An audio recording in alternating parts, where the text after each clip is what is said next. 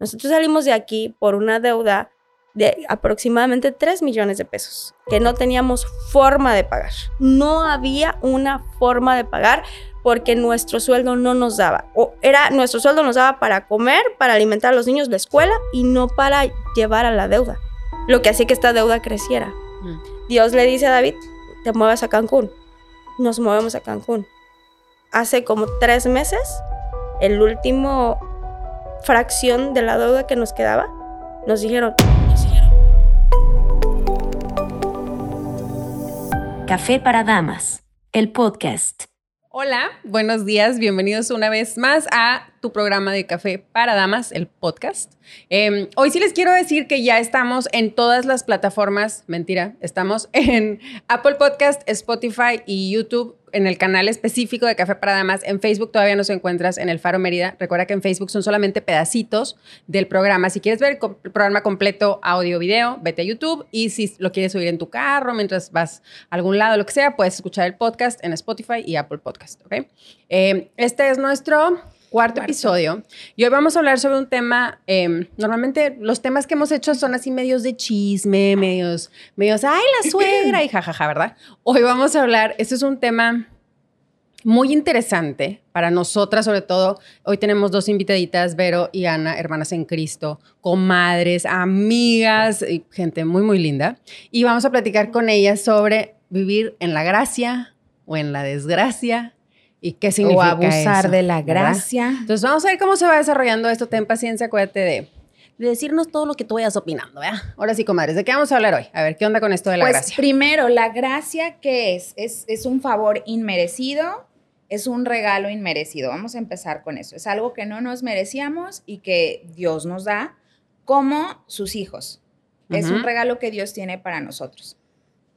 Pero la pregunta es, chan, chan, chan, chan eh, ¿Cuál es, qué, desgracia estamos viviendo hoy como, como cristianos, como cuerpo en Cristo? Eh, eh, ¿Les ha pasado? O sea, les digo a ellas porque Vero y Ana son, han sido líderes, la verdad es que Dios las usa muchísimo, tienen años, años, años de conocer al Señor creo que desde nacimiento de cuna y no se quedó en la cuna en el cristianismo. O sea, son mujeres que realmente viven, eh, viven para Dios. O sea, sus vidas eh, eh, son guiadas por el Señor y no, nunca se han apartado del camino. O sea, son un ejemplo, chicas. Gracias. Yo creo que la desgracia está en no entender cómo funciona la gracia. Y era algo que comentábamos un poquito antes de empezar el programa. Porque si nosotros entendemos qué significa gracia, no tendríamos por qué vivir una vida esclavizados al pecado. Porque al final de cuentas eso es lo que pasa. Si no entendemos cómo funciona, vives esclavo del pecado. Tú crees que eres libre haciendo lo que quieres, pero realmente estás atado a un pecado. Entonces eres esclavo, así de sencillo. Y yo creo que la primera pregunta sería, ¿qué es la gracia? Como bien dijo Daphne. Y gracia es algo que no te merecías y lo obtuviste.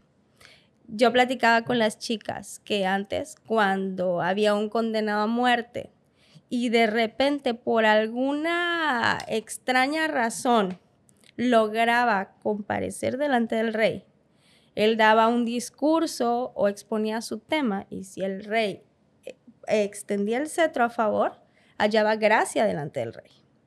Entonces quiero como que poner en perspectiva, ¿no? Y, a imaginación el tema de, bueno, si ya alcancé gracia, ¿me volvería a atrever a hacer lo mismo? O sea, porque es de antemano, si tú vives pensando en esto, es como, no me atrevería. O sea, sea, sea un ladrón, que era como, como, como los castigos más, más lógicos, ¿no? Por el nivel de pobreza que se vivía, etcétera. Sea un ladrón, sea un, violador, alguien que se metió con la esposa de, algún funcionario de, de, alto rango. Yo creo que tu vida está en juego. Y ese es ahí el punto de entender la gracia. Mira, Dale, Ayer platicábamos un poquito, Daf y yo, respecto a eso, cómo es que ahora en la iglesia abusamos de esto. El hecho de creer que tenemos gracia nos es permitido vivir como se nos dé la gana. Y nos olvidamos que también Dios dijo que dio mandamientos. Ese es un lineamiento con el que tú tendrías que vivir, ¿no? Y muchas veces abusamos de esto. Decimos, no, pues Dios nos perdonó, Dios nos da su gracia, así que podemos pecar deliberadamente, porque definitivamente vamos a alcanzar la gracia, la misericordia y vamos a ser perdonados. Y qué tan importante es entender esto, ¿no? ¿Por qué, por qué fue este tema para nosotros tan crucial?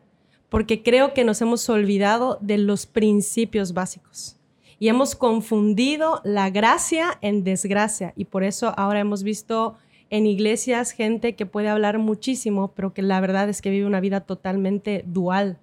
Es por eso que puedes ver gente que te puede hablar increíble, pero tú dices, ¿por qué no hay un peso, no hay un respaldo? Y yo le decía a Dafne, no sé si te ha pasado, ¿no? Que de repente estás parado con alguien que te puede recitar hasta la Biblia y te puede decir cosas, pero no sientes ese peso. Sí. Y es porque entiendes que hay una vida dual, que no hay eso que hablas con lo que vives. ¿Por qué? Porque hemos malentendido la gracia. ¿Qué vas a decir, Dani? No, estábamos, no, ya se me olvidó, pero estábamos, sí. No, pero fíjate que en los episodios, en el primero, se hace que fue, sí, con Raquelita, Ajá. estábamos hablando de cómo precisamente luego agarramos la Biblia y tomamos el versículo y le damos la vuelta, y entonces Ajá. agarro este que me gusta, que dice que Dios es todo misericordioso y que su perdón y eh, que yo llego y, que Él sí se es olvida de mi pecado. Eh, Efectivamente. no, abusamos del amor de Dios, de cuánto. Él nos ama, pero realmente, perdón que te interrumpí, no, dale. yo siento que el- el- la raíz está en que hay gente que la gente que abusa de la gracia es realmente porque no ama a Dios. Porque dice, dice la Biblia en Juan 14, 15 y 16 que el, si me amas, guarda mis mandamientos. correcto. Y el que me ama es el que guarda mis mandamientos y el que obedece, ¿no? Y ese que me ama es muy amado por mi Padre y por mí. Entonces, así te das cuenta. A ver, y es para que hagamos una introspección, no para que digamos, tú pecadora del mal, arrepiéntete. No, sino podemos igual nosotras mismas estar abusando de la gracia sin saberlo. Y por eso David decía, Señor, líbrame de, de mis pecados, aún los que me son ocultos.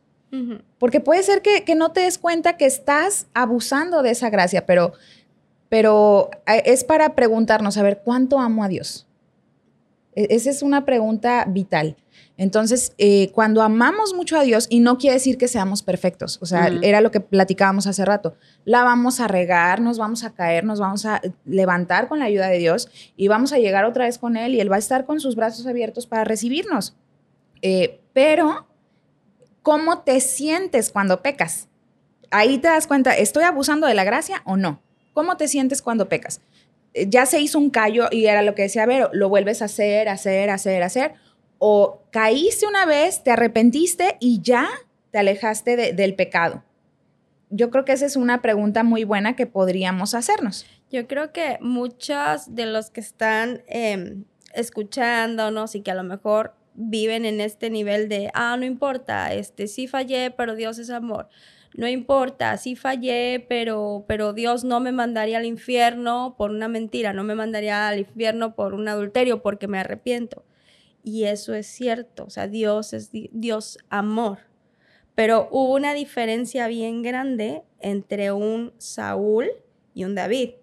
Y si ponemos en perspectiva el pecado de David contra el de Saúl, o sea, fue creo que más intenso Sí. el de David, ¿no? Entonces dices, ¿por qué David halló gracia delante de los ojos de Dios y Saúl no? Y yo creo que es porque es hijo, porque un hijo tiene intimidad y con intimidad me refiero a cercanía con el padre. Porque si lo ponemos en perspectiva, Saúl que hizo ofreció ofrenda cuando no le tocaba y dejó libres a los amalecitas, me parece que era. Y Sí, que, no que se los echó completitos. eh, que era como la instrucción de parte de Dios, ¿no?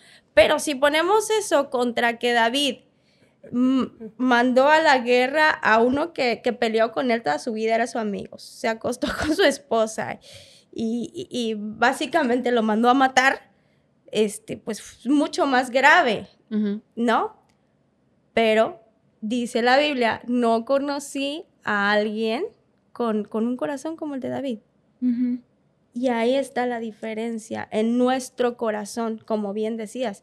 Cuando viene, cuando viene Samuel a confrontar a Saúl, Saúl es como, ah, ok, y le vale, o sea, yo soy un ungido de Dios y sigo siendo el rey. Pero cuando viene el profeta Natán. y confronta a David, dice, la regué. Ya ahí está la diferencia de lo que nos hace hijos y lo que nos hace esclavos o lo que nos hace eh, parte de- de- del, del promedio. Y, y esto es una, algo con lo que hemos tratado y luchado de esforzarnos por vivir, de no ser del común denominador, de llegar a esa es. estatura de ser hijo. Porque un hijo no solamente sabe y conoce el corazón de su padre, por qué le apasiona a su padre, por qué llora a su padre. Y yo creo que todas nos- a todos no- nosotras nos tocó ver llorar a mamá, ver preocupado a papá, y tú como hijo te entra esa impotencia de cómo te ayudo, cómo, cómo te hago feliz. Y entonces ahí ya no vas a vivir diciendo, ah, bueno, pues mi papá es mi papá y me perdona. Ah, pues es mi papá. y-". Porque un hijo vive queriendo agradar. Oigan, ¿y ustedes piensan, o sea, es una pregunta para las tres, ¿ustedes piensan que las personas que abusan de la gracia de alguna manera pecan deliberadamente así diciéndolo o se esconden? Yo creo que pueden ser de diferentes formas, ¿no? Hay personas, y me queda claro que tienes, tienes heridas, ¿no? Cuando tú tienes heridas, me queda como mucho este versículo que dice que obviamente un corazón que no está lleno no puede dar algo que no tiene. Entonces, para mí está muy claro que si tú estás herida, vas a cometer estos errores porque todavía Dios no ha tratado contigo y no has dejado que Dios se meta hasta lo profundo de tu corazón. Bueno, igual, o sea, ese es un buen punto porque tal vez está en el proceso, como decía Vero, antes de que nos empezaran a grabar. O sea, que hay gente que apenas está creciendo en el Evangelio y pues obviamente hay cosas que tiene que empezar a, a dejar poco a poco y hay procesos, es, pues que es, un, como el nombre lo dice, es un proceso.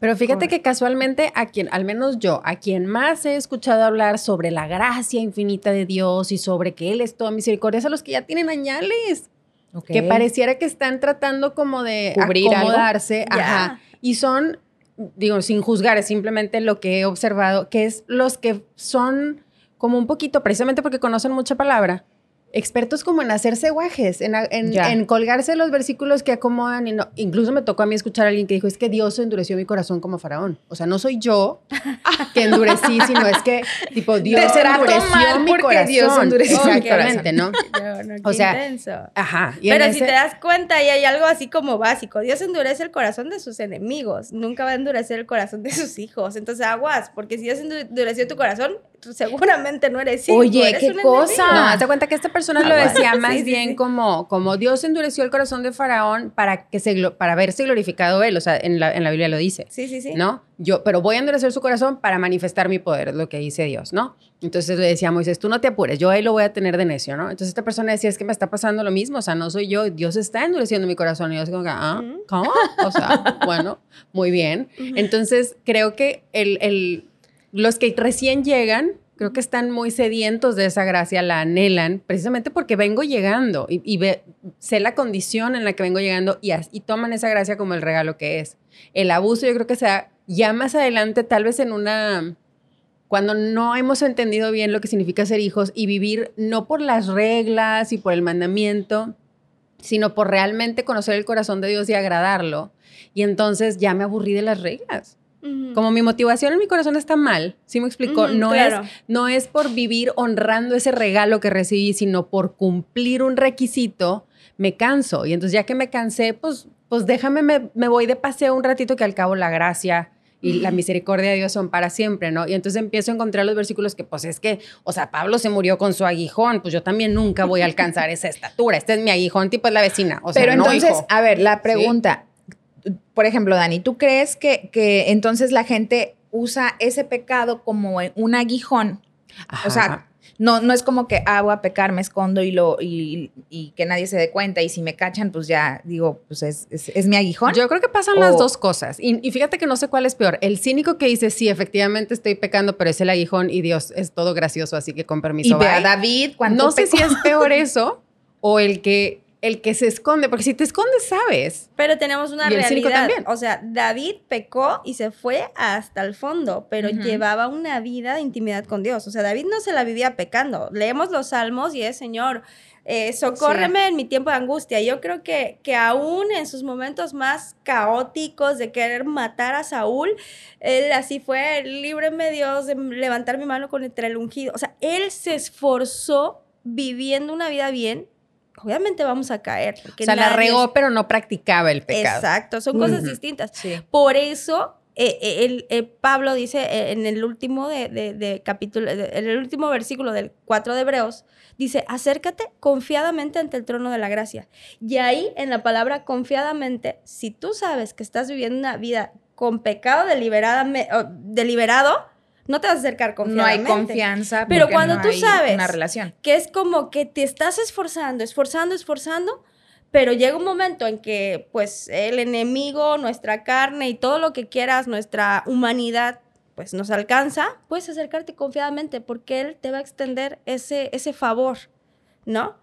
Pero es porque tú estás viviendo una vida conforme a su propósito, una vida esforzada en, en él.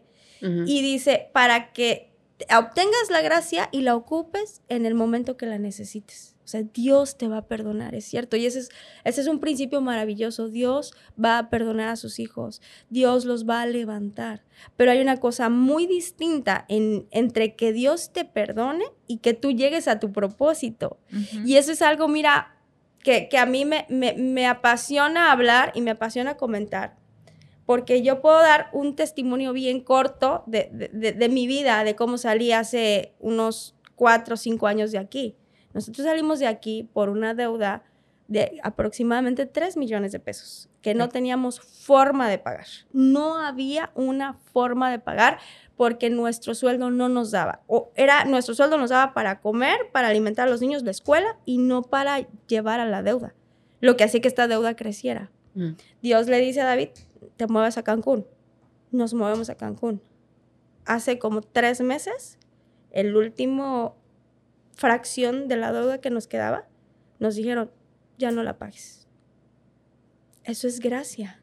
Nosotros estamos viviendo en un tiempo de gracia, pero que lleva, que es consecuencia de una obediencia que hemos decidido tener con una vida delante de Dios. Ujú. Y humanamente, en tres años, nosotros no hubiéramos podido pagar esa deuda.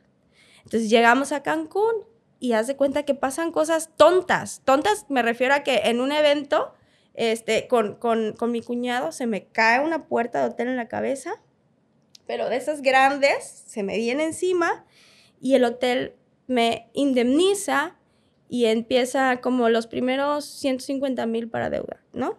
Y así empiezan a pasar cosas ilógicas. Y no te pasó nada. O sea, sí, anduve con collarín un tiempo, sí me pasó.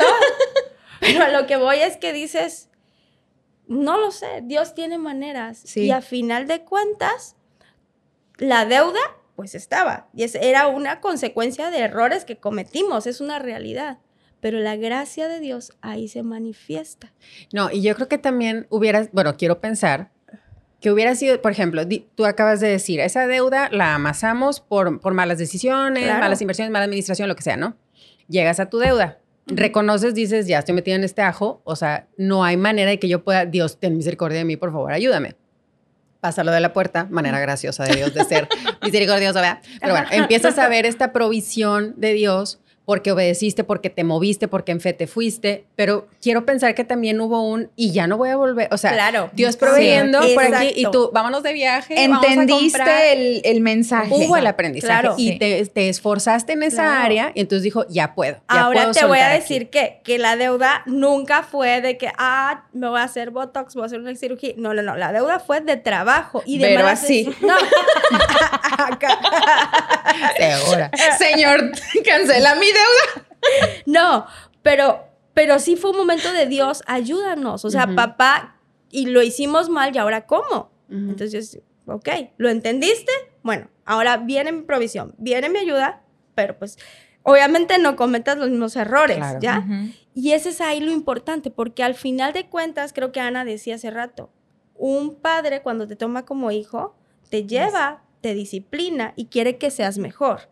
Entonces, tú tienes de dos opciones. Si tú vives pecando y vives diciendo, yo voy a la iglesia, cumplo los domingos, eh, doy mi ofrenda, a veces los diezmos, no siempre. Tomo el ¿verdad? discipulado, A veces, sirvo, o sea, cumplo. Entonces ya cumplí, entonces ya me voy. Entonces quiero decirte tristemente, no eres un hijo de Dios. Eres un esclavo, empleado. Los esclavos, los empleados viven por gracia. O sea, ¿qué tengo que hacer para ganar esto? Eso es lo mínimo, lo que voy a hacer, lo mínimo. Un, lo que decíamos hace ratito, un empleado va de, si el, el horario es de 9 a 2, voy, entro a las 9 y 5, este, Y hago al mi lonche 5 a para las 11, 2 ya estoy listo para salirme. y ajá, y en lo que yo pueda voy a ir haciendo trampitas porque yo nada más quiero esto, ¿no? Entonces nunca vas a poder tener esa condición de hijo. Entonces tú dices, ¿cómo hay gente que habla y le sientes la presencia de Dios? ¿Cómo hay gente que ora, que canta que, y le sientes la presencia de Dios? Esa es la diferencia. Ellos han entendido, han tenido una intimidad y un entendimiento de hijo y no de esclavo. Entonces mucha gente dice, ah, yo quisiera este, ministrar como, no sé, yo... voy a Como decir- Ana, voy a decir como Ma- Dani. No, voy a decir Marcos Witt porque es de mi época, ¿no? No, pero somos de Hilson para acá. Pero a mí me encanta porque estamos cayendo que todo se trata del corazón y eso hablábamos hace un rato, antes de empezar el programa, hablábamos todas y decíamos, hay un, eh, como una distancia muy grande entre, entre pecar deliberadamente, o sea, conscientemente y en que a veces no te das cuenta. Por eso la oración de David era, aún aquellos pecados que no sé, no me acuerdo, perdóname. O sea, si tú lo haces sabiendo que está mal y lo vuelves a hacer sabiendo que está mal y lo vuelves a hacer, o sea, ya ahí lo estás haciendo con alevosía y ventaja. Y yo creo que volvemos al punto, me encantó muchísimo el ejemplo de es como un hijo con un papá. O sea, un hijo jamás va a querer dañar el corazón de un papá. No quiere decir que no va a cometer errores, pero va a buscar el hecho de no fallarle, sino hacer lo mejor para cuidarlo, para, para hacerlo feliz. Y yo creo que si entendemos que estamos aquí como hijos y nuestro propósito también es cuidar el corazón de papá, entonces tú haces las cosas sin que te pesen. O sea, y ese versículo de David que decía, no me eches de tu presencia, no quites de mí tu Santo Espíritu. O sea, el hecho de pecar constantemente en lo mismo, como decía Dani, sí, endurece tu corazón. Mm. O sea, te vuelve cada vez más duro decir, bueno, pues ya, ¿qué importa? O sea, y hablemos, por ejemplo, de, de un adulterio, de una fornicación, porque yo creo que el pecado sexual es el que más gusta, ¿no? Y dices, ah, la primera vez te puede doler y dices, chin, es que fallé. Pero a medida que tú lo practicas, o sea, se te va volviendo el corazón tan duro que dices, bueno, de todos modos, como decíamos, Dios me va a perdonar. De todos modos, pues, no sé, Dios me, su gracia me la va a extender. O sea, pero tomando todos los puntos que hemos hablado, o sea, Dios al que ama disciplina. Y si eres hijo, entonces Dios va a traer esta convicción como la que hubo en David. O sea, Dios te va a hacer, te va a redarguir y no te va a dejar tranquilo hasta que tú tengas un cambio de actitud. Pero aguas cuando Dios no hace nada. O sea, ahí es donde Sí. yo digo, tendríamos que replantearnos y decir, aguas cuando ya no te duele y tú sientes que Dios ya ni se mete. Porque entonces tendrías que saber si fuiste hijo. Y a mí me encanta también ese versículo donde dice, va a crecer el trigo con la cizaña. Ujú. Entonces ahí tendríamos que saber quién es trigo y quién es cizaña. Porque a un Porque hijo crecen siempre, juntos. y siempre te va a doler el hecho de fallar. Y siempre vas a querer buscar ser mejor en aquellas cosas que eres débil, en aquellas cosas que te cuestan. No es que no vas a incidir en momentos, pero vas a buscar esforzarte para no volver a caer en eso. Yo creo que es lo importante, donde se vuelve gracia o desgracia. Y hay un principio, bueno, digo, todo el mundo vive diciendo, ah, es que ya me han dado esta palabra diez mil veces y la verdad es que no se cumple. falló la palabra, falló el profeta, falló la misma Biblia. Pues no, pero simple y sencillamente eh, el, el versículo que decía Dafne hace rato, el, el hijo en tanto es niño, pues no difiere del esclavo. Pero si tú quieres tener ese nivel de confianza con, con Dios, en el que Él te pueda confiar más cosas, tú tienes que mostrarte responsable. Y a mí me encanta porque hay eh, cosas específicas en la Biblia. Por ejemplo, cuando Dios le- le iba a destruir Sodoma y Gomorra y dice, se lo diré a, se lo encubriré a Abraham. Pues es que es mi amigo. Él era hijo, seguía siendo hijo, pero había alcanzado un nivel de amistad. Cuando tus hijos van creciendo, tú ya vas soltándoles cosas de tu corazón. Ujú. O sea, y ahora que tenemos hijos más grandes, eh, tal vez de repente le dices a, a, a Zoe, fíjate que estoy un poco triste, estoy a- angustiada o estoy... Y, y es hermoso cuando Dios te deja sentir esas cosas de su corazón como padre, porque dice, se ha alcanzado un nivel de madurez en el que Dios confía en ti, porque sabe que no vas a vivir de pecado en pecado. Ahora hay una cosa bien hermosa que oí hace poco. La, los dones, la unción, son regalos de Dios, esos no se van a ir. Entonces, por eso es que hay tanta, tanto ministro de alabanza, tanto servidor, tanto predicador, pecando y viviendo la vida como quieren.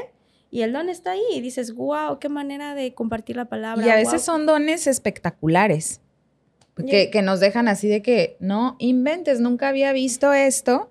Y después te enteras de cosas que dices, ¿cómo? Sí. ¿Cómo? Pero sí es cierto, los dones de Dios son irrevocables. Sí, entonces, tip también, no nos dejemos llevar, sí, por, un don. favor. Porque el don es, es un regalo, brilla, o sea, pero eso no quiere decir que te estés comportando como un hijo maduro delante de Dios, porque a veces los primeros en abusar de la gracia, pues son esos ministerios que dices, ah, yo los tenía aquí, y dices, ¿cómo? Y digo, nadie está exento de caer, todos hemos caído y seguramente que vamos a seguir cayendo, Claro.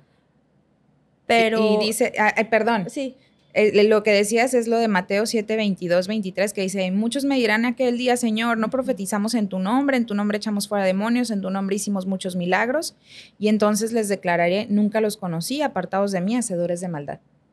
O sea, no había como una relación. claro, qué fuerte. Es que es bien difícil. Miren, yo, yo, les, yo les confieso que yo.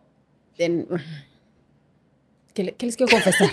Confiesa, yo no quiero confiesa. confesar nada. No, yo soy una persona que, que me De que gusta. mejor no. No, me gusta agradar. O sea, en general, ¿no? Me gusta quedar bien, me gusta cumplir, me gusta saber qué es lo que se espera de mí para yo poder palomear lo más que se pueda, ¿no? Porque soy perfeccionista, porque soy histérica, porque soy controladora, muchas cosas.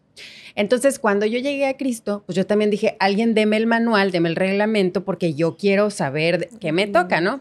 Entonces, uno de mis primeros errores fue creer que ese reglamento me lo iba a poner la iglesia en la cual yo servía. Entonces, si mi reglamento era, tienes que venir cuatro veces a la semana, dejar a tus hijos, abandonarlos recién nacidos porque tienes que venir a estar ministrando aquí, este, cuando estén con temperatura, venir tú a la iglesia a servir en el encuentro porque Dios se encarga de su enfermedad mientras tú te encargas de su obra, quien sea que, todas esas cosas. Este, si tu marido no te deja venir a célula, tú plántatela al marido porque el, o sea, todos esos requisitos Obedece a Dios la antes de, de obedecer De al marido. Exacto. ¿Y qué pasó? Me fui de narices. Cuando entendí que no era por lo que me ponía la iglesia, me fui a la Biblia. Entonces, léete toda la ley, ¿verdad? Cárgala sobre tu costado como el pípila. Y entonces, pues tampoco se puede. Pero yo andaba buscando qué tengo que hacer. O sea, así como llegó el joven con Jesús y le dijo, ¿qué tengo que hacer para ganarme el cielo? O sea, tú dime, ¿no? Y entonces yo vivía como fariseo, tratando de palomear, o sea, fui al discipulado, check, fui a la alabanza, check, cumplí el servicio, check, di mi diezmo, check. Pero otra cosa estaba pasando en mi corazón, porque yo vivía por miedo a la consecuencia y buscando el galardón. Pero no estaba buscando yo a Dios, ¿sí me explico? Yo quería la bendición y quería evitar el castigo, pero no estaba buscando a Dios. Eh, simplemente ya olvídate de lo que te di, buen, buen plan, pastora. pero No, no, es que te voy a decir dijo la algo. pastora, si no te lo estoy diciendo yo ya. Sí, pero ahí te voy. No fue tu culpa porque tú estabas bebé en el evangelio. O Ah, sea, bueno, sí. te estaban guiando mal. No fue acá, ¿eh? Fue en otro lado. Sí, bueno, otro lugar, antes de llegar ahí. Sí, porque si alguien que llega así nuevo a la iglesia, me- una mujer me dice, no quiere venir mi esposo, y me- me- pero yo quiero servir aquí, lo primero que yo le digo es, estate bien con tu esposo, que él pueda ver a Dios a través de ti. Porque el primer ministerio y tu primer campo misionero es ahí con tus hijos y con tu esposo. Y si no tienes esposo, con los que vives en tu casa. Y si vives solo, con tus vecinos. O si vives solo, sí, vete a servir a la iglesia todo lo que quieras. Pero muchas veces el error es que estando con bebitos espirituales que ya quieren correr y así, los ponemos a correr. Y Sí. la regamos. Aprovechamos. Como Mira, iglesia. tengo un dispuesto, vente, ¿no? Y la otra cosa que pasaba era que yo era 100% almática. Era emocional. Aquí sí se siente, aquí no se siente, aquí me puse chinita, esta alabanza no me gustó, aquel está desafinado, así que ya con eso me cortó la inspiración.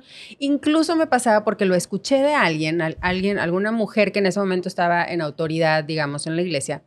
Este, yo y es algo que mi marido hasta la fecha como que le da miedito, pero yo me acuerdo que yo estaba en la presencia del ungido de quién sabe quién y estaba yo así feliz en el tercer cielo. Y entonces mi marido me agarra la espalda y le digo, no me toques, que me traes al plano de la tierra y yo estoy allá volando en el cielo. Y que me toques me trae de vuelta a la tierra y yo no quiero estar en esta tierra. Y Toño así con cara de, ¿qué te pasa, loca? Pero haz de cuenta que si yo estaba, traía un problema con él y yo lograba conectarme en la alabanza y él me tocaba, yo me volvía a acordar de todos los problemas y sentía que me volvía a bajar a este plano y yo no quería estar en este plano. Entonces yo le decía, ahora, hoy en día, Toño siento como que duda de que la agarro o no la agarro. Y yo, Ay, agárrame, lo vente". traumaste. Sí, lo traumé. Luego hablamos sobre eso, hijas. Pero, o sea, es bien fácil dejarse llevar por lo que creemos que Sí. debemos y por, las, por el sentimiento de que fui a un servicio y yo andaba con mis traumas mentales o lo que sea. Y, ah, no, es que la presencia de Dios no estuvo aquí. No, hija, espérame. O sea, la presencia de Dios estaba. Y que tú, hayas, que tú lo hayas sentido y te hayas puesto chinita, que hayas llorado, que no hayas llorado, no tiene nada que ver. No, porque realmente es donde hay más de dos o tres que, que, que realmente su corazón esté con Dios, que yo creo que en cada iglesia los hay. Donde estén esos tres, que amen a Dios con todo su corazón, ahí va a estar Él. Sí, Aunque el ministro queremos- esté bien alejado de Dios. Sí, pero le queremos poner como una forma a la presencia de Dios, una forma a la gracia, una forma, o sea, queremos decir, así es como se ve. Y si no la ves de esta forma, entonces no es. Y dices tú, pues espérame tantito. Entonces, por eso tienes gente diciendo, no, Dios siempre te va a perdonar, tú dale vuelo. Y gente diciendo, sí, es que yo ya soy salvo, yo ya no. Una persona en una, en una conversación de esta sobre la gracia y que si es pecado y no es pecado, una persona dijo, es que para eso es la gracia. O sea, nos la vamos a regar, pero para eso es la gracia. Entonces yo le dije, ¿me estás diciendo que, que no pasa nada? Entonces otro dijo, sí, porque la, la salvación no se pierde. Y entonces el que dijo sobre la gracia dijo, sí, pero hay galardones. O sea, él- él- esta persona estaba diciendo, no te preocupes de pecar porque hay gracia, pero sí preocúpate tantito porque no te va a tocar la casota en el cielo. O sea, entonces yo sigo, sigo pensando, pero es que está mal planteado. O sea, no es Enfocado por la mal, consecuencia, sí. no es por el galardón, es porque en esta vida, no en la que viene, en esta vida quiero vivir como Dios haciéndolo sonreír, me explico, Ajá, pegada a él, claro. que, que, me, bu- que, que pueda yo acercarme, amigo, ¿qué onda? ¿Cómo estás? O sea, no, no con esa cosa, no es que no lo sé explicar, pero, pero es, No, es claro. complicado. Claro, o sea, hay una diferencia entre, entre la gracia, entre decir, llegar a, a esa, a, a ese momento que todos esperamos glorioso de ver a- a- Dios Padre sentado en el trono y al Hijo a su lado y decir, bueno, a ti no tocaba estar aquí, pero pues quédate ahí en ese rincón, ¿no? Va a ser muy desagradable. Porque al final de cuentas, todos los galardones que vamos a, a tener aquí, ¿no? Todo lo, lo que hicimos va a ser para dar una ofrenda ahí. Qué feo llegar sin ofrenda. Qué feo llegar un- a una fiesta sin regalo. Vamos a poner que te, lleven, te inviten a una, no sé, boda súper exclusiva y que veas, estás así con, con lo más alto en la sociedad y todos con los regalos y tú así como, pues aquí estoy de gracia, ¿no? No me tocaba, este, pero vine a que te digan, tú eres un invitado de honor, pasa. O sea, hay una diferencia. Y, y era lo que hablábamos, hay una diferencia entre ser hijo y ser esclavo, porque es que no es que eres esclavo de Dios, eres esclavo de lo que te esclaviza, porque Dios en sí no tiene esclavos, Satanás tiene esclavos, el pecado te esclaviza. Y, y entonces, si tú te estás cuestionando acerca de la gracia, mejor piensa, ¿qué es lo que me tiene esclavo? Y entonces ahí vas a entender la gracia de manera distinta. Porque si lo que yo no quiero dejar es el chisme, si lo que yo no quiero dejar es, eh, pongamos, la fornicación, la pornografía, entonces eres esclavo de eso, así de sencillo. Si tú no puedes eh, estar con la computadora y solo porque vas a eso, eres esclavo. Entonces, No eres es- hijo. está de más estar a hablar, a hablar de la gracia. Sí. Mejor preocúpate por lo que te hace esclavo. Y, y creo que ya de ahí entiendes como toda una perspectiva distinta. La salvación no se pierde. mm, pues no es que se pierda, la salvación es la salvación y ella no se va a perder. Te puedes perder tú. Así de sencillo. Porque tu pecado, la concupiscencia, sí te puede alejar de Dios. Eh, la Biblia dice, mira que no sea tu nombre quitado del libro de la vida. Entonces sí se puede perder.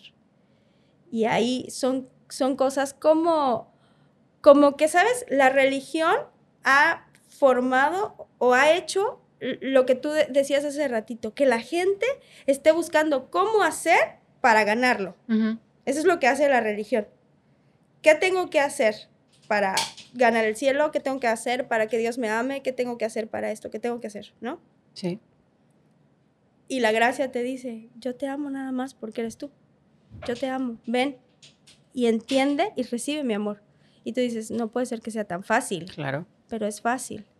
Es fácil el amor de Dios. Es difícil alejarse de lo que nos ata.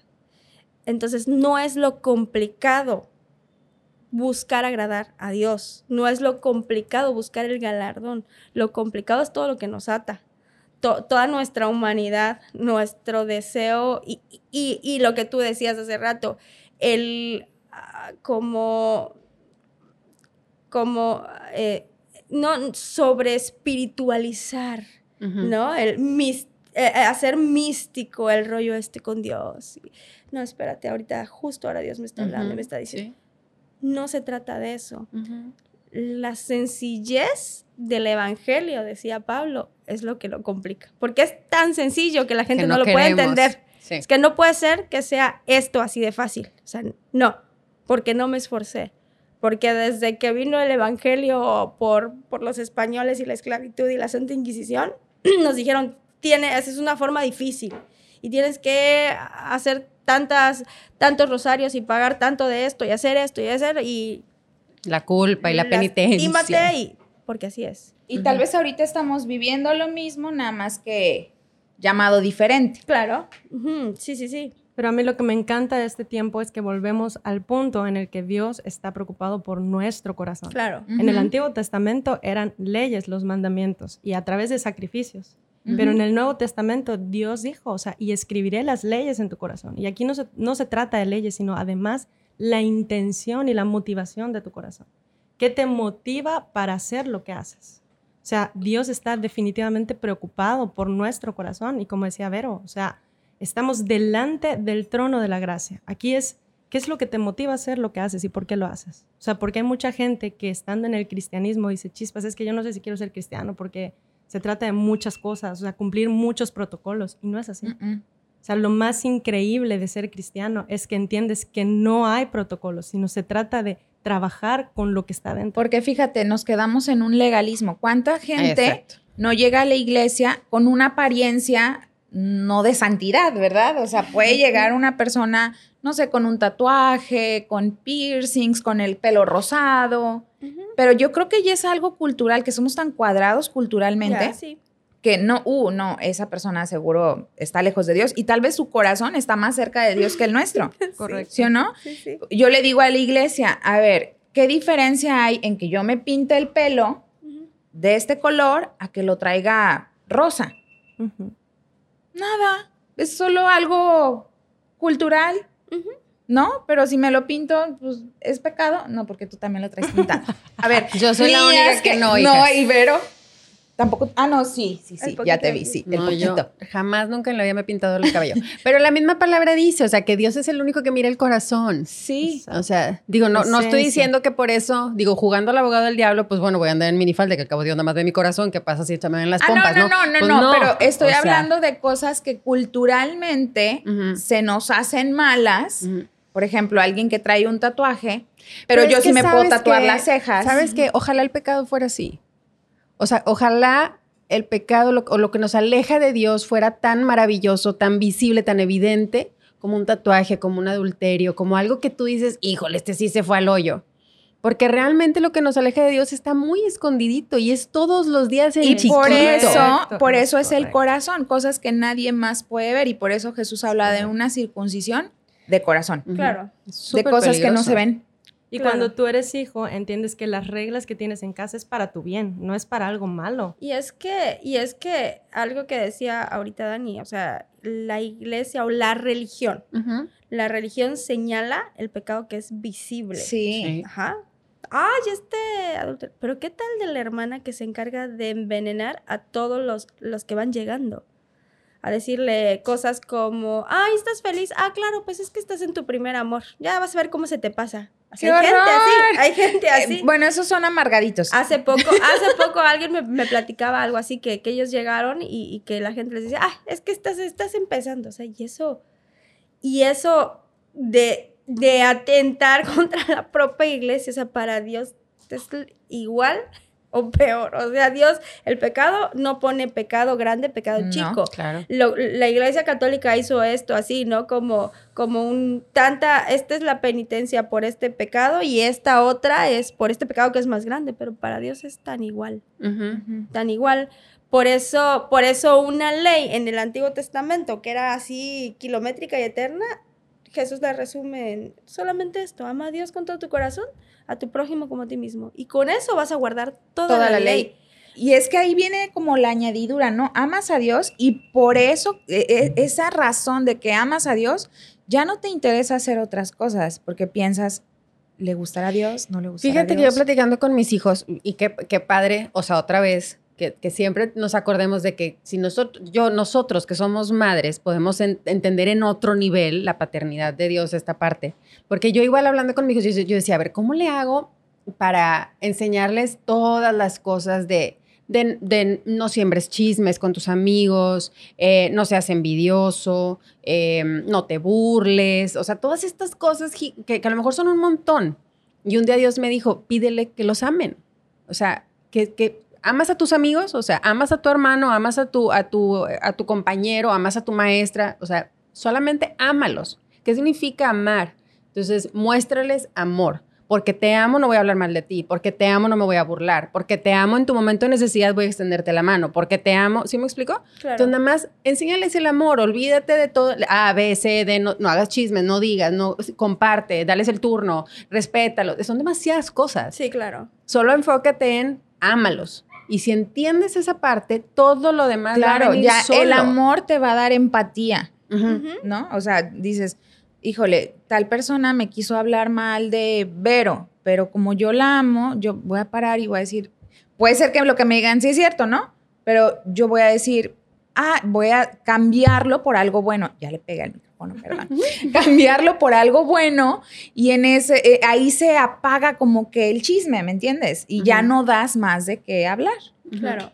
Y, y creo que tiene que ver con, con el versículo que hablábamos al principio.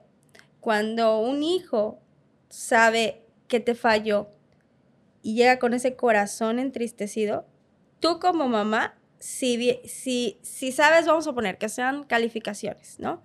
Pero tu hijo viene y te dice, mamá, es que me he esforzado y no he podido subir esta calificación No, y que lo ves y que se tú lo esfuerza. ves, toda, toda tu, tu dureza de mamá, de, de mamá disciplina, disciplinatoria en ese momento, se va al suelo y lo abrazas y le dices, Como te ¿cómo ayudo. te ayudo?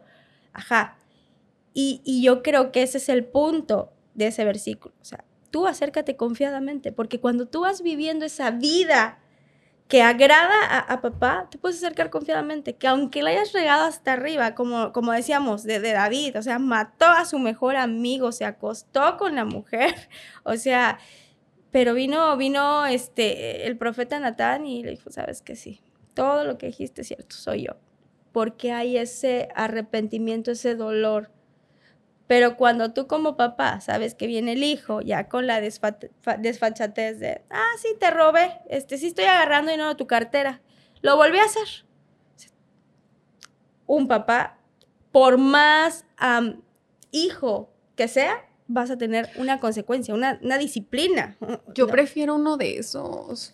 O sea, como madre, hasta cierto punto, digo, otra vez, estamos platicando, yo prefiero un hijo de esos. Al hijo que se cura en salud. O sea, al hijo que llega y llora y dice y sale a hacer exactamente lo mismo de, donde, de lo que se, supuestamente se acaba de arrepentir en el altar. ¿Sí me explico? Prefiero ese. Prefiero ese porque creo que ese tiene más posibilidades de algún día como entender el peso de lo que está haciendo o anhelar una verdadera relación con Dios o decir, híjole, creo que ya es hora de que haga un cambio, al otro que cree, cree que está arrepentido Pero y fíjate- cree que le está doliendo y cree que está tratando de cambiar y realmente Sí, no. Sí, que está Me jugando. que explico, está sí, es que es tremendo, algo. es tremendo. Pero tú como mamá lo sabes. ah, pues sí, Claro, pero, sabes- pero de alguna manera creemos que Dios no. ¿Sí me explico? O sea, Mm, ya. vaya, yo como madre sé, o sea, llega mi hijo o, o mi hija, por ejemplo, y mamá, no, estoy súper preocupada. ¿Por qué, hija? pues es que hoy tuve reunión con la Miss y ya me dijo que voy bien atrasada, entonces yo me voy a súper esforzar para ponerme al corriente. Y yo luego, luego dije, me lo está diciendo a mí para que ya no tenga yo que oír lo de la maestra. Y se está confesando para que ya no sea que me lo quiso esconder, que no sé qué, ya me está diciendo todo lo que yo quiero escuchar. Estoy consciente, sé lo que tengo que hacer, me voy a esforzar. Ya no me digas nada. Pero, pero que de eso se traduzca, llegamos a la casa y está aprovechando mejor su tiempo, está... Claro. No, Claro. se quedó en que me lo escupió a mí para evitar el, el sermón loco, digamos, pero no se tradujo a acciones. Exacto, el fruto ¿cachas? es lo que te va a dar la evidencia. O Exacto, sea, pero de alguna manera creemos que Dios no se dio cuenta. Ah, no, ¿sabes? claro. Pero O además sea, no yo llegué y lloré y ya Dios ya me vio que yo ya me arrepentí. Bye. Pero Sí. no podemos olvidarnos que todos nuestros actos tienen una consecuencia. Y por Claro. ejemplo, hace un rato en la mañana eh, mi esposo y yo platicábamos de eso, o sea, hablando de gracia y desgracia. Todo lo que tú hagas tiene una consecuencia. Y es verdad que Dios te perdona, ¿no? Y escuchábamos eh, o nos llegó la noticia de un chico que pues se drogaba y tomaba y fue muchos años de estar en lo mismo. Al final, él se arrepintió y creemos firmemente que Dios lo perdonó, pero murió hace unos días, ¿no? ¿Por qué? Porque alcanzó la gracia. Si alcanzó la gracia, pudo convertirse y decir, perdóname Dios por lo que hice, pero la consecuencia de sus malas decisiones lo llevó a una muerte prematura porque era súper joven. Entonces, las decisiones que tomamos tienen una consecuencia, aunque no la veamos. Y eso nos va a dar un resultado más adelante. Dios te perdona, sí te perdona. ¿Era el propósito de Dios que te murieras joven? No, no era el propósito. Pero todo lo que tú haces, ¿te daña o te beneficia? ¿No? Entonces, yo creo que ahí es donde tendríamos que, que replantearnos. O sea, Dios te da la oportunidad de tomar la decisión de lo que quieras. ¿Quieres pecar? Peca. Pero tus actos tienen una consecuencia, repercuten. Ahorita no lo ves, pero más adelante lo vas a ver. Va a haber un resultado. ¿Esto quiere decir que Dios no te perdonó? Sí te perdonó, pero lo que viene adelante, tú vas a tener que, que seguir con eso. A David le tocó la muerte de un hijo. Ujú. O sea, y yo creo que a cada uno nos va a tocar la consecuencia de lo que decidamos. O sea, como papá, tú siempre vas a querer lo mejor, pero tú decidiste que era lo que te correspondía, ¿no? O sea, y hace unos días yo también pensaba en eso, hablando ahora un poco de mi peso. Yo me descuidé de comer lo que me gusta, ¿no? Y hasta estaba hace unos días haciendo berrinche de que no, es que no me queda mi ropa, y ya no me gusta cómo me queda, así, shalala. No, dije, entonces voy a hacer algo. Y Dios me dijo, qué fácil es echar a perder algo que yo te di perfecto. Pero qué difícil es volver al estado original porque yo te Sí. lo di. Y eso da como resultados enfermedades, que te agitas cuando te agachas, o sea, y eso no fue propósito de Dios. Entonces hay mucha gente que dice, ay, es que Dios se olvidó de mí porque me está pasando esto. No, es la consecuencia de tus decisiones. Dios Sí. te ama, siempre te ha amado, eres su hijo. Y el propósito de Dios, y me encanta ese versículo que dice, yo sé los planes que tengo para ti, son de bien y no de mal y para darte el futuro que esperas. Pero delante de ti está que tú lo tomes o no lo tomes. Delante de ti está recibir la recompensa o lo que venga después de eso. O sea, el propósito de Dios siempre va a ser darnos lo mejor, sí. El propósito de Dios va a ser siempre quererte bien y fe- ver feliz, sí. Pero tú decides y tú escoges el camino que vas a tomar. Por eso es gracia o desgracia. O sea, Dios siempre va a querer darte lo mejor. Y el propósito de Dios siempre va a ser lo eterno, lo perfecto. Pero siempre todo lo que hagamos va a tener un resultado y una consecuencia. Y eso no tiene que ver con Dios, tiene que ver con nosotros. Y hay una diferencia, ahora que lo, lo que decía Dania, hay una diferencia entre un arrepentimiento y un remordimiento. Remordimiento. Sí, claro. Porque el- tú dices, ¿no? Como, como ponías el ejemplo de, de- de tu nena. Sí, ok, pero tu fruto me va a dar la evidencia de si realmente te arrepentiste o no. Yo poniendo el ejemplo de- del tema de mi deuda, cómo nos costó salir le- lejos de casa, lejos de familia, en un lugar donde no conocíamos a nadie. Fue mucho tiempo de, de llorar, de lamentarnos. Sí, porque como, como dice Ana, hay una consecuencia. Dios te extiende su gracia, pero lo que tú ya arruinaste, ahora cómo lo desarruinas aquí en lo natural, ¿ves? Y, y a lo mejor eran procesos que no nos tocaban y mientras se alargó un tiempo, ¿m- ¿me explico? Sí. Y es la diferencia entre remordimiento, de llorar, de sí, perdóname Dios. Y hay gente que todos los domingos va, todos los domingos llora con la misma alabanza, ¿no? Y cansado del camino y cosas así. Y este, pero dice, sigues luchando el mismo desierto, sigues Sí. luchando la misma tierra, sigues es que porque no estás avanzando. Y lo que decía ahora Ana, para David no solamente fue la pérdida de un hijo, hubo un profeta que le dijo, por esto que hiciste, tus generaciones, van a vivir con el mismo pecado. Sí. El pecado, lo que tú no venzas, lo vas a, lo van a, a- a tener que pelear tus hijos y va a ser al doble. Y lo que tus hijos no venzan, tus nietos y al triple. Entonces, qué feo tener que estar dejándoles lastre a los hijos. Sí. O sea, qué feo, por ejemplo, si nosotros no, no rectificamos este camino de, de- de la economía, de la deuda, tener que dejarles eso a nuestros hijos, que en vez de dejarles herencias, les dejamos deudas o, o una, una mentalidad miserable o pobreza, ¿ves? Porque no es solamente en lo natural. O sea, en lo natural sí, él perdió un hijo, pero en lo espiritual dijo, el profeta dijo, tus, te- tus generaciones van a sufrir por este pecado. Y, y- y si leemos la, la vida de los hijos de David, o sea, intensa, sí. intensa. Entonces dices, ¿qué necesidad? Mi esposo, fíjate que me decía, platicando sobre los niños, o sea, mi esposo, tra- no me acuerdo cuál era el tema específicamente, eh, ¿qué era? Creo que era algo así como, como que tenían un proyecto y entonces el proyecto era para el siguiente viernes y yo les dije, anticípense porque vamos a tener una semana ocupada, no sé qué, charala. Y entonces el jueves en la noche, mi proyecto no está, mamá, ¿me ayudas? Y Me entonces... suena conocida. Sí, y entonces yo me debatía entre, siempre soy la mamá que sale un poco al rescate después de un largo sermón, ¿verdad? Pero al final salgo al rescate. Entonces mi esposo me decía, es que como nunca les viene la consecuencia, nunca tienen el aprendizaje. Entonces necesitan la consecuencia para que entonces el aprendizaje, quién sé qué, quién sé cuál.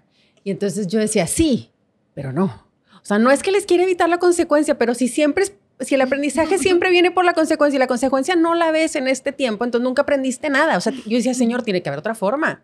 Porque en estos casos, por ejemplo, un papá, eh, un, un varón con, con dos mujeres, dice él, pues a mí me fue bien en la vida, tuve muchos hijos, me la pasé bien, o sea, sí, cosas desastrosas no pasaron, las dos supieron que existían, mis hijos convivieron entre ellos, o sea, pues así, mal, mal, mal, no me fue, ¿verdad? Pero ¿qué pasa? Que sus hijos tienen estas mismas vidas, sus hijos dos mujeres, familias divididas, nietos que ya están empezando a presentar las consecuencias Claro. él ya está con el Señor. ¿Sí me explico? Entonces, él no vio la consecuencia, él no tuvo tal vez la oportunidad de decir, este es el, esta es la situación, el momento que va a hacer que yo le dé la vuelta a mi vida, ¿no?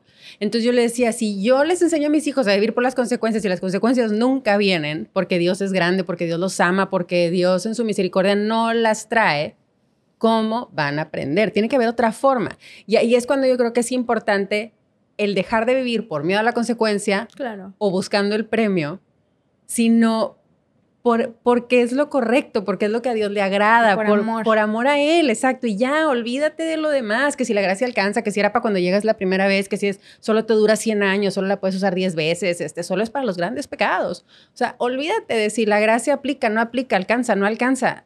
Solo vive por amor a Dios, un genuino amor a Él. Y yo creo que también es importante enseñarle a Él digo, enseñarle a él, no, pedirle que nos enseñe a amar, porque a veces nuestro concepto del amor es tan cortito, tan pequeño, Sí. tan, tan, a veces tan enfermo incluso, que amamos de las maneras más extrañas Claro. y con todo el corazón, pero, pero amamos mal, ¿me explico? Oye, hablando de eso, de- porque van en la misma escuela, ¿no? Ah, Y de esas maquetas. Ujú. Estábamos un domingo y Dani dijo, me voy a llevar a mis hijos porque tienen que hacer esta tarea. Y yo, Zoe, ¿tú no la tienes que hacer? "Eh, sí, pero no tengo el libro. O sea, excusas, ¿no? Y a veces así somos, ponemos excusas. Llegó el día, el viernes de la próxima semana la tenían que entregar y ya Zoe estaba con una cara desencajada, pero no me podía decir nada porque sabía lo que había hecho.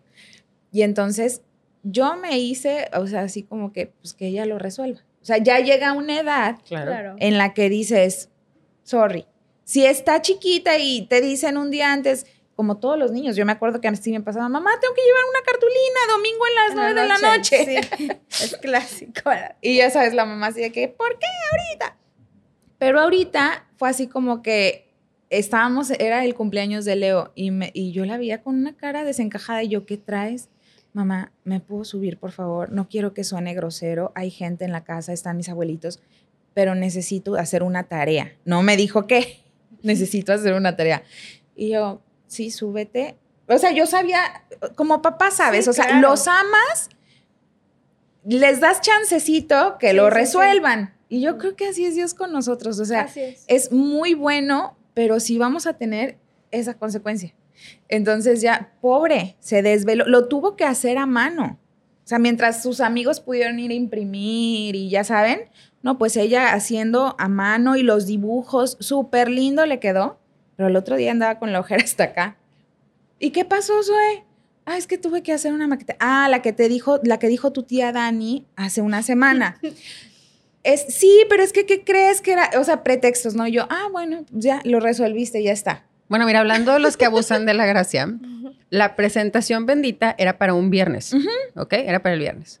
Los que el viernes se la pasaron de, de ceja y ceja, el domingo en la noche, como Soita, estaban desesperados haciéndola. Soita, Eduardo Antonio, bueno. Pero hubo quienes No, dijeron... el jueves en la noche, porque era para el viernes. No.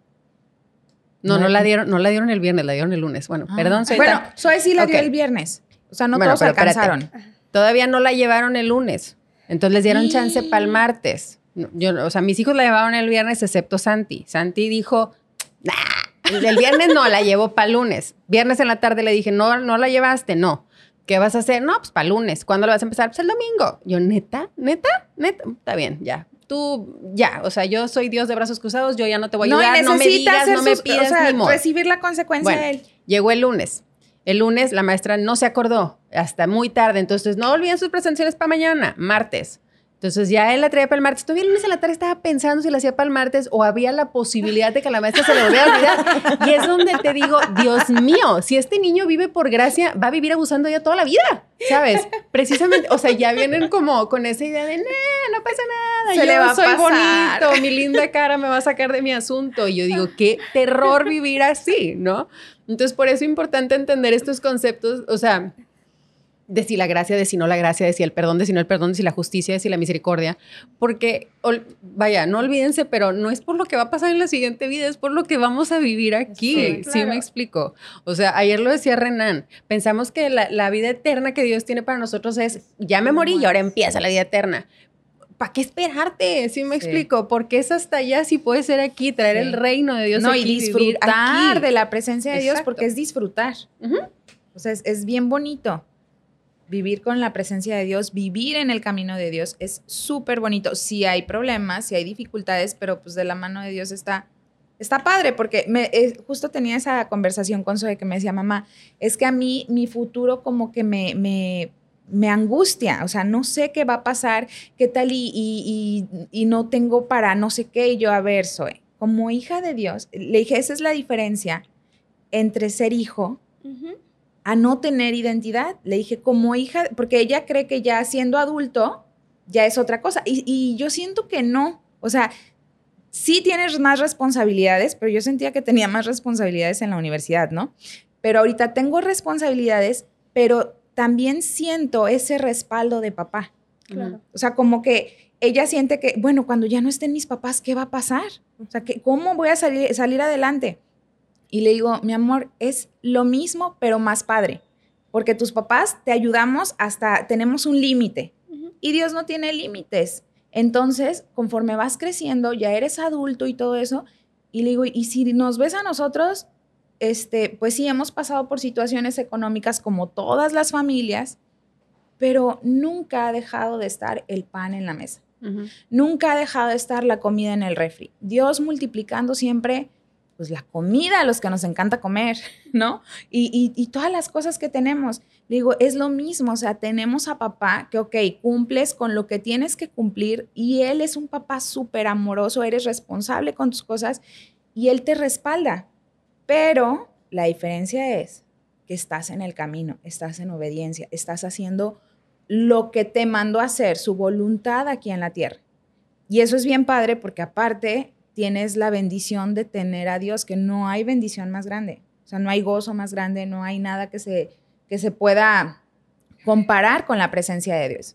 Entonces, ya cuando tienes esa, esa parte como de identidad de hijo y que amas a tu papá, entonces como que no piensas, bueno, yo no pienso de que, ah, por, nunca se me había ocurrido de que, ah, por, por la gracia, entonces voy a pensar en, no sé, en hacer esto y yo sé que Dios me va a... O sea, como que eso ya no cabe en tu, en tu vida, en tu caminar con Dios. No sé si les pasa.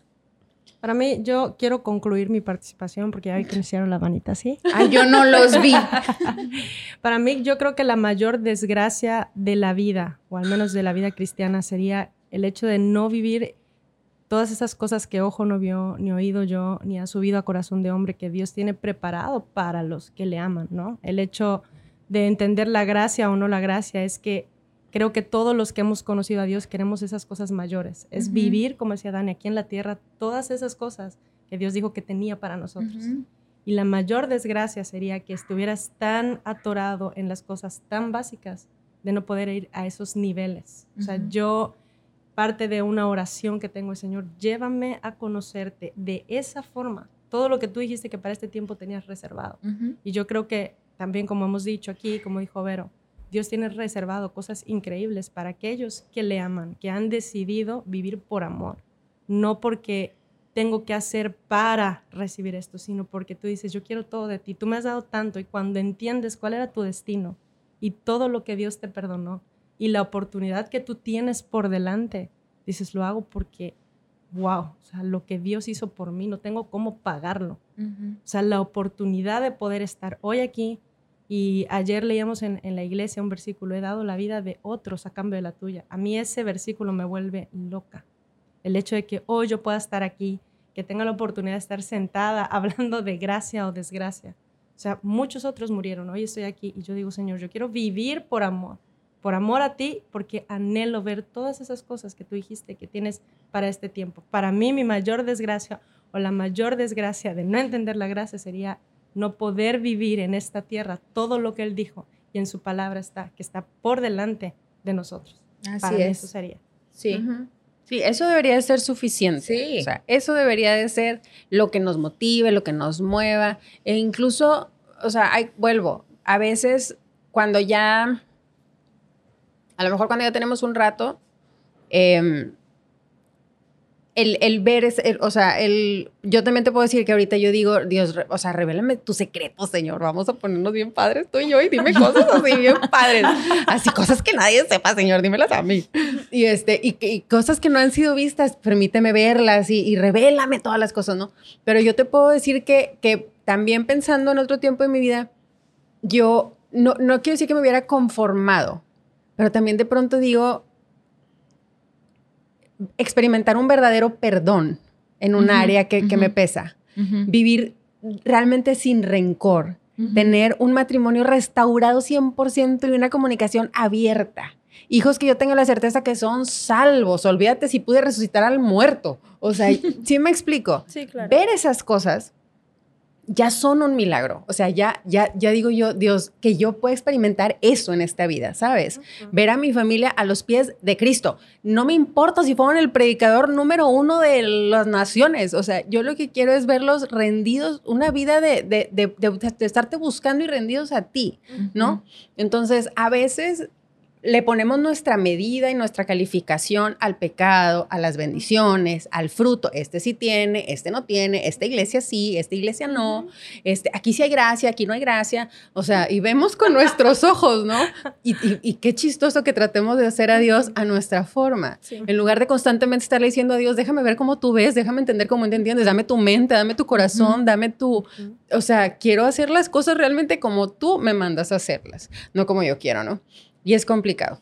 Eh, bueno, no complicado, sino, sino para mí es padre. A mí me encantan los acertijos, me encantan los rompecabezas y me encanta aprender. Entonces, para mí es una aventurita poder meternos en estos temas y escudriñar y escudriñar y pensar. Y, y, por esa parte les quiero dar las gracias, porque es más padre escudriñar con ustedes aquí que sin ustedes aquí.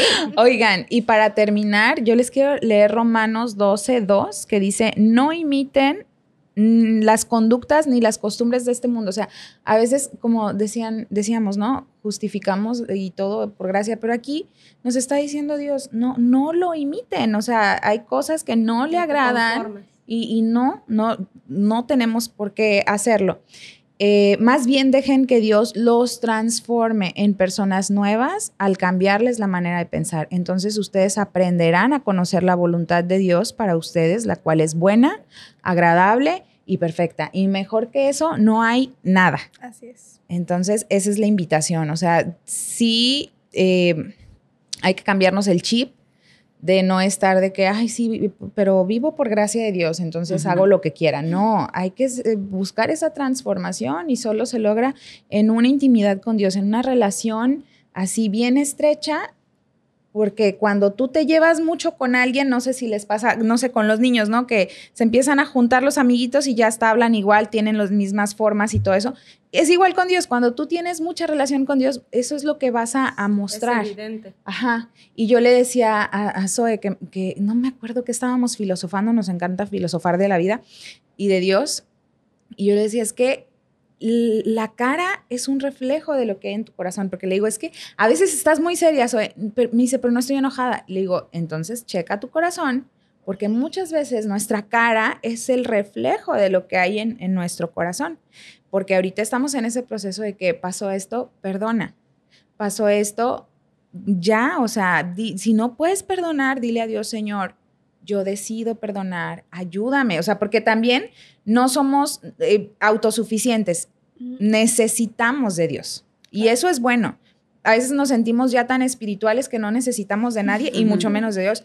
Mm, Eso está súper mal. Si te pasa, arrepiéntete porque siempre necesitamos de Dios. Y siempre, si es cierto, siempre nos vamos a equivocar, no somos perfectos ni tenemos la solución para todo, pero Dios es perfecto y Él es el que nos ayuda a, a poder llegar a esa estatura y, y a nuestro caminar en Cristo. Así es que, no sé, Vero, si quieras decir algo ya para concluir, porque ya estamos, ¿cuántos minutos? ¿Qué pasa el desgraciado? No. Tres, dos, cero, cero minutos.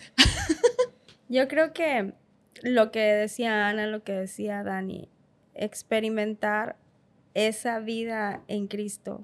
Muchas de las cosas que hizo Jesús en la tierra no las tenía que hacer. O sea, no le tocaban, ¿no? Como el buscar 12. O sea, ¿para qué? Si él era suficiente. No necesitaba un equipo. El bautizarse, ¿para qué? Si no tenía pecados, ¿no? pero muchas cosas las hizo como para seguir las reglas de este mundo.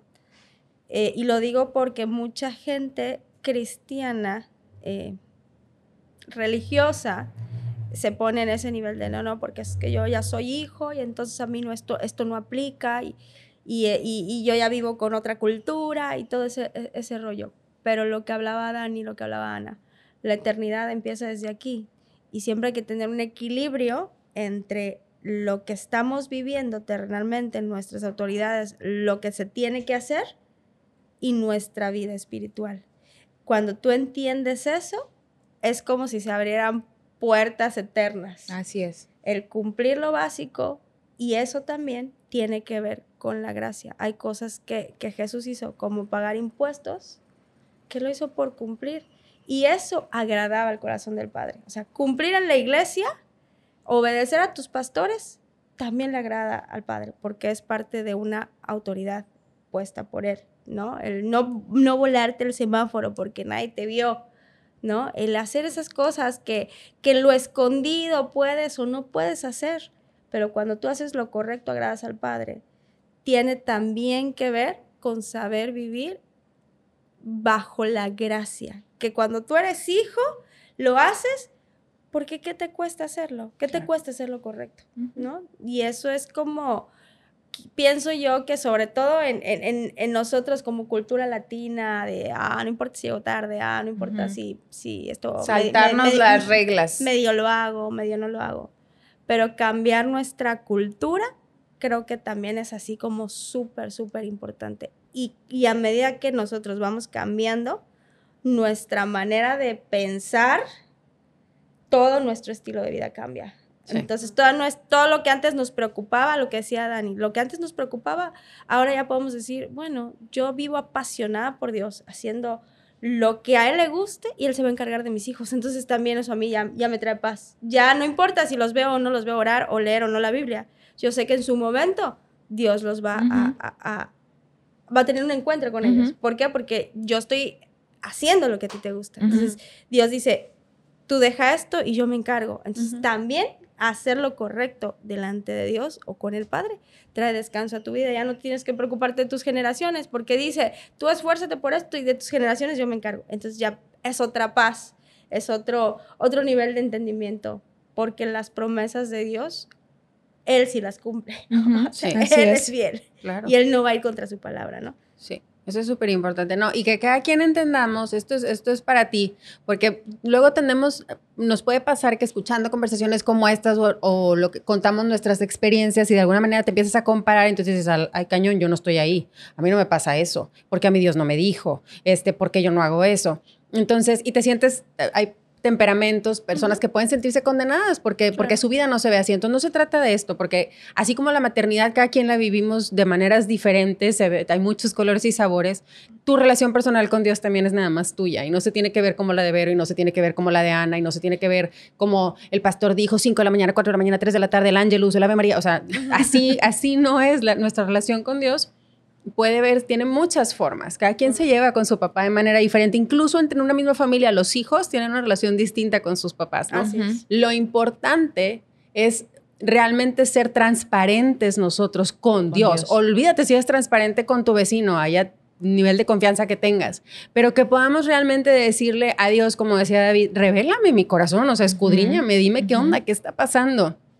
Porque para poder experimentar más y más una mejor relación, una relación más completa con Dios, no porque si te ganas o te pierdes la cosa, ¿no? Sino por de verdad llegar a esa relación con Dios de amigo, de compadre, de hijo, de, de, de- de preferido, de favorito tú, no porque le presumas al otro que tú y al otro no, sino porque qué horror vivir una vida sin eso, ¿no? Entonces, esa es la invitación que te hacemos hoy. Como siempre, nos encanta a nosotros estar platicando y nos podemos ir horas, porque si algo nos ha traído este podcast es que parece más como chisme entre comadres que, que así como clase. Y Joel ahí y- cortándonos. Sí, de que ya cállense, ya cállense. Entonces, así vamos a concluir nuestro episodio del día de hoy. Esperamos que haya sido de bendición para ti. No olvides comentarnos, compartirlo, decirnos de qué más quieres platicar. Quiero dar las gracias a Vero y a Ana por estar aquí con nosotros Gracias, hoy. gracias. Buen viaje de regreso a sus casas. Eh, apenas estén de vuelta, las vamos a volver a, a invitar para que estén aquí con nosotros. Y a ti que tengas una súper bonita semana, que Dios te bendiga y nos vemos en nuestro próximo episodio de Café para Damas, el podcast. Bye.